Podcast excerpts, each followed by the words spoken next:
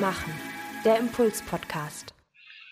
Hallo, hallo und herzlich willkommen. Ich bin Birgit Kersten Regenstein, bin Trainerin, systemischer Coach und systemische Supervisorin und ich arbeite seit vielen Jahren mit Menschen, die Führungsverantwortung übernommen haben, in den unterschiedlichsten Ebenen dabei unterwegs sind, von der Teamleitung bis hin in die Geschäftsführung oder den Vorstand. Ich begleite Teams, die sich in die Sackgasse manövriert haben und entwickle mit ihnen Strategien, wie sie da wieder rauskommen.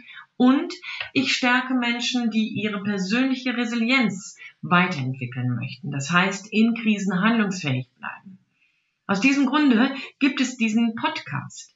Ich bin davon überzeugt, dass Menschen in Führung ohne Persönlichkeit ganz viel verlieren an Kraft und an, Durchwirk an Durchsetzungskraft. Ich bin aber auch davon überzeugt, dass Persönlichkeit unwahrscheinlich stark daran wachsen kann, wenn Verantwortung auch für andere Menschen übernommen werden kann. In dem Zusammenhang möchte ich heute mit dir über ein mich wirklich umtreibendes Thema sprechen. Alle, ja, alle können es wahrscheinlich schon nicht mehr hören das Wort Pandemie, das Wort, wie unsere Bundesregierung damit umgeht, Covid-19, Lockdown oder Shutdown oder wie auch immer man das nennen möchte. Sämtliche Namen, die damit in Verbindung gebracht werden, haben irgendwelchen Schaden genommen. Und trotzdem möchte ich einmal mit euch, das ist wirklich der einzige Podcast, den ich in dieser Form ähm, dazu nutze, ähm, darüber nachdenken, was wir denn an diesen ganzen Aktionen, die wir hier beobachten, für Führung lernen können. Ja, jetzt wunderst du dich vielleicht. Was können wir von der Bundesregierung zur Führung lernen? Was können wir von dem, wie diese Bundesregierung mit dem herausfordernden, andauernden Jahr Covid-19 geprägt umgeht? Naja, also eigentlich ganz einfach, und ganz flapsig gesagt, wir können daran deswegen was lernen, weil wir beobachten können, wie es auf keinen Fall geht. Ja, du hast recht. Vielleicht ist das jetzt auch ein Witz, aber für mich ist es wichtig, das einmal runter zu deklinieren. Ich möchte es an vier verschiedenen Punkten deutlich machen, was Führung braucht und warum das im Moment, so wie wir es gerade vorgestellt und vorgeführt bekommen, nicht funktioniert. Ich beginne da, wo jeder, der in Führung ist, immer schon mal gestanden hat. Es steht eine Herausforderung vor dir, eine Krise entwickelt sich, es bahnt sich irgendwas an. Und selbstverständlich beginnst du irgendwie darüber nachzudenken, zu diskutieren, du beginnst, beginnst mit deinen Kollegen darüber nachzudenken, in Meetings dich zu treffen, neue Strategien zu entwickeln, irgendwie ins Brainstorming zu gehen und versuchst dem habhaft zu werden, wo das Packende ist, um dieser Krise, dieser Herausforderung zu begegnen.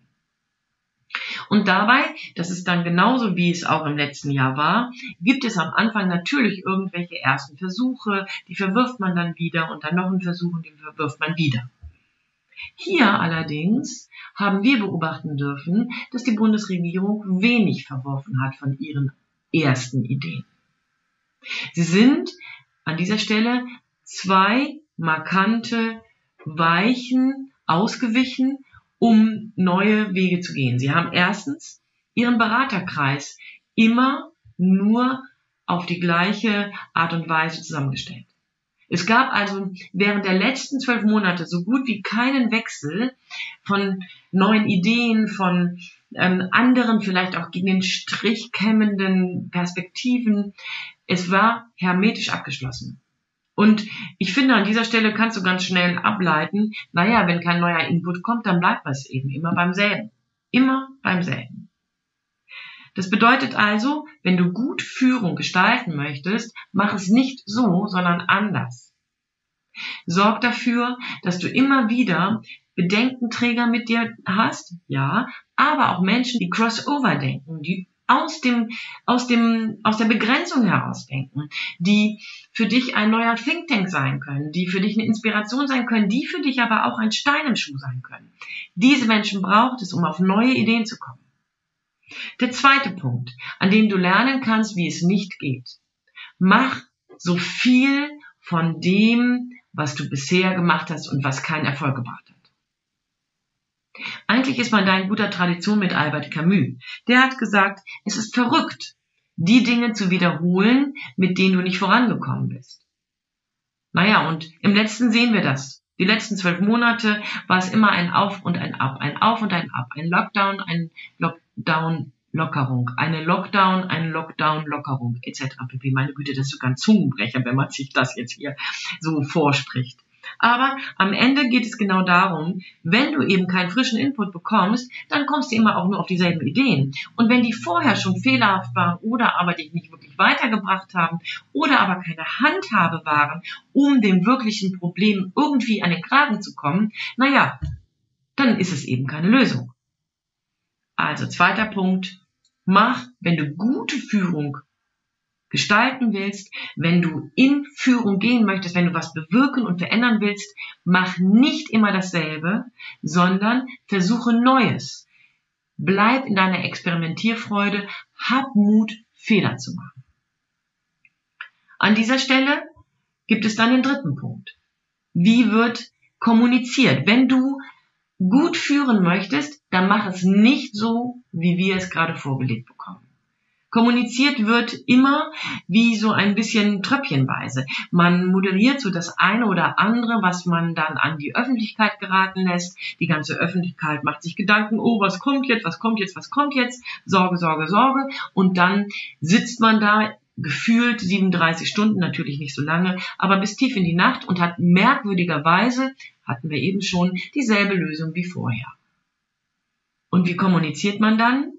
Man kommuniziert scheinbar so transparent wie möglich, weil man jetzt in jedem Detail der eigenen Entschlussfindung die Bevölkerung teilhaben lässt. Allerdings kommuniziert man, als ob man mit einem kranken Kind redet. Die Kommunikation ist eindeutig von oben herab. Wer, wer die Transaktionsanalyse kennt, versteht sehr schnell, was ich meine. Hier wird aus einem, ich weiß gerade gar nicht, was wirklich ein fürsorgliches Eltern-Ich ist, aber es fühlt sich manchmal so an. Ja, wenn man sich die, die Frau Merkel oder aber auch den Herrn Laschet anhört, ich bin in NRW ansässig, deswegen höre ich mir den häufiger an, ähm, dann ist das manchmal ein Gespräch, als ob ein Vater mit seinem etwas begriffsstutzigen Kind redet. Reg dich nicht auf, ist der Subtext. Bleib ruhig. Sei gelassen, denn ich hab's in der Hand. Ich hab's im Griff. Naja, dass das so nicht ist, stimmt ja, ne, stimmt ja, es ist nicht so.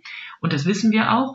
Aber wenn du führen möchtest und du möchtest, dass Mitarbeitende dir folgen und nicht in den Widerstand gehen, wenn du möchtest, dass Mitarbeitende dir folgen und nicht radikalisiert werden, wenn du möchtest, dass Mitarbeitende dir folgen und dafür Sorge tragen, dass das, was du an Ideen mit reinbringst, auch umgesetzt wird, dann sprich mit ihnen auf Augenhöhe. Dann nimm sie ernst. Dann hol sie ab. Dann hör genau hin, was sie an Bedenken, an Sorgen, an weiteren Ideen haben. Dann nimm sie mit in deinen Beraterkreis, dann nimm sie mit in deine Meetings, dann nimm sie mit in deine Gedankenschleifen. Wenn du also gute Führung gestalten möchtest, dann kommuniziere auf Augenhöhe, sei transparent und sei korrekturfähig. Das vierte. Der vierte Punkt, an dem du lernen kannst, wie du am besten nicht führst, ist Günstlingswirtschaft vor kurzem ganz groß gewesen. Ein Riesendesaster, finde ich. Aber genau das, was da an Reputationsschaden entstanden ist für die Regierung, entsteht auch für dich, wenn du es machst. Wenn du Menschen aus deinem Team bevorzugst, weil sie keine Ahnung für dich einen besonderen Mehrwert haben, nicht weil sie besonders gut sind, sondern weil sie dir ab und an dein Auto leihen können oder aber weil dessen Schwager irgendwie für dich in deinem Haus Renovierungen macht oder was, keine Ahnung da gibt es schon die kuriosesten Sachen, die wir in Unternehmungen ähm, beobachten können. Finger weg von Günstlingswirtschaft. Es gibt einen ganz, ganz wesentlichen Wertekodex, den ich für Führungskräfte als unabdingbar erachte. Es geht nämlich darum, integer zu sein. Also verlässlich zu sein, dass das, was du sagst, mit deinen Werten konform ist und du es dann auch sagst, wenn du mit anderen redest. Und das bedeutet tatsächlich an dieser Stelle, dass du hier integer bist und verlässlich bist. dass du hier keine Mauscheleien machst, dass du hier transparent auch in deinen Entscheidungen bleibst, dass du transparent in deinen Auftragsvergaben bleibst, auch im Team, dass du transparent in deinen Beförderungsgesprächen bleibst, dass du transparent in deinen Projekt- und Verantwortlichkeit verteilenden ähm, Gesprächen bleibst. Sei integer und lass die Finger weg von Korruption. Und jetzt der fünfte Punkt. Und an diesem möchte ich dir sagen, da können wir erneut etwas lernen. Allerdings mehr mit dem Credo, so kann es gehen. Wir haben heute den 25. März und ich habe im Laufe des Tages Meldungen von Frau Merkel gelesen, dass sie sich für einen Fehler, der ihr unterlaufen ist, entschuldigt hat. Und zwar hat sie voll und ganz die Verantwortung als Bundeskanzlerin für die ähm, Entscheidung übernommen, für die fehlerhafte Entscheidung übernommen, dass rund um Ostern mehrere Tage noch zusätzlich zugemacht werden müssen. Die Umstände dazu sind egal, die kannst du auch meinetwegen in den Medien nachlesen. Hier geht es eher darum, Frau Merkel übernimmt Verantwortung für Fehler, die eigentlich die gesamten Ministerpräsidentinnen mit ihr zusammen entschieden haben. Sie übernimmt die Verantwortung für diesen Fehler in ihrer Funktion als Bundeskanzlerin und sie bittet, und das finde ich noch einen Schritt mehr, um Entschuldigung, um Verzeihung. Das ist etwas, an dem wir wirklich lernen können. Es so zu tun, so mit Fehlern umzugehen, Fehler als solche zu benennen, sie zeitnah auszuräumen, zu stoppen und sich zu entschuldigen, um Entschuldigung zu bitten.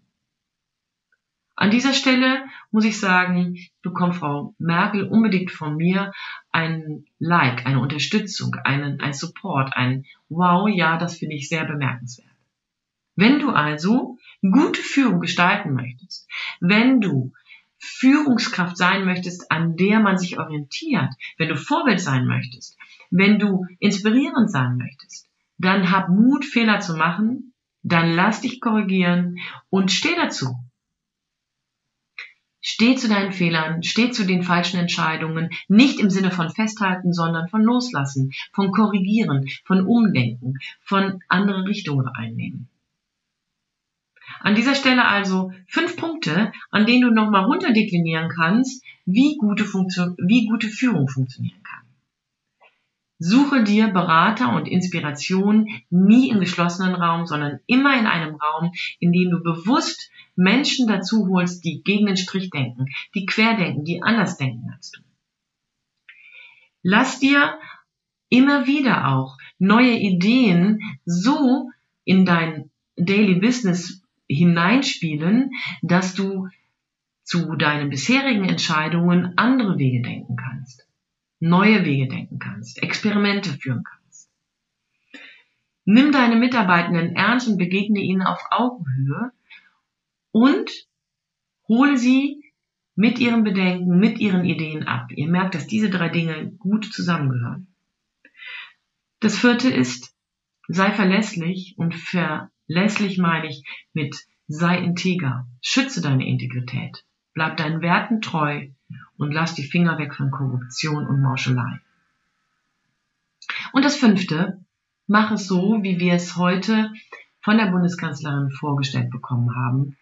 Sei ehrlich und transparent mit deinen Fehlern, steh zu ihnen, übernimm die Verantwortung und werde wirksam, indem du dann eine neue Weiche nimmst, einen neuen Weg gehst, eine Veränderung vornimmst. An dieser Stelle Heute kurz und knackig, aber für mich ganz wesentlich, dass ich das einmal mit dir durchgedacht habe. Also an dieser Stelle hier jetzt ein Doppelpunkt. Und die große Freude oder der große Wunsch an dich, viel Spaß beim Ausprobieren, beim sich rechts überholen, beim dabei bleiben und wieder neu beginnen. Ich wünsche dir dafür viel Erfolg. Deine Birgit Kersten Regenstein von Teamkompetenz. Einfach stärker machen.